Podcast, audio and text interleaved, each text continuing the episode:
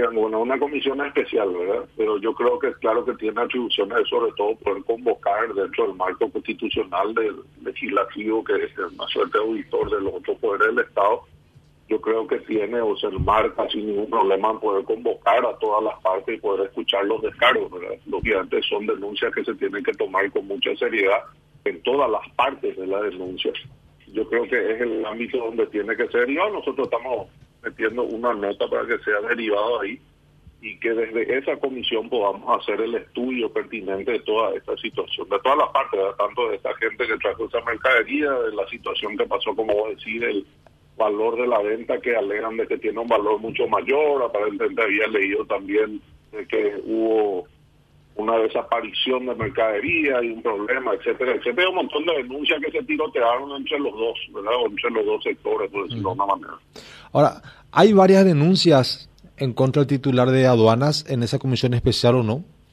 No, la comisión especial es fresquita, ¿verdad? Realmente, si me permitís un ratito, voy a mirar porque no me acuerdo. Pero tiene una semana desde que fue, desde que la resolución de la presidencia del Senado fue emitida, o tal vez poco menos, pero 17 este mes, o sea, tiene que cuatro días.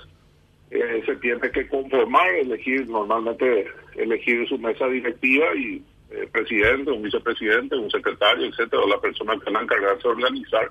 Eh, y a partir de ahí tendría que tomar este proyecto y lo lógicamente hacer la investigación pertinente, convocar a las partes, escucharle a todos los sectores y después poder comunicar al pleno el resultado de esa investigación o de esos conversatorios.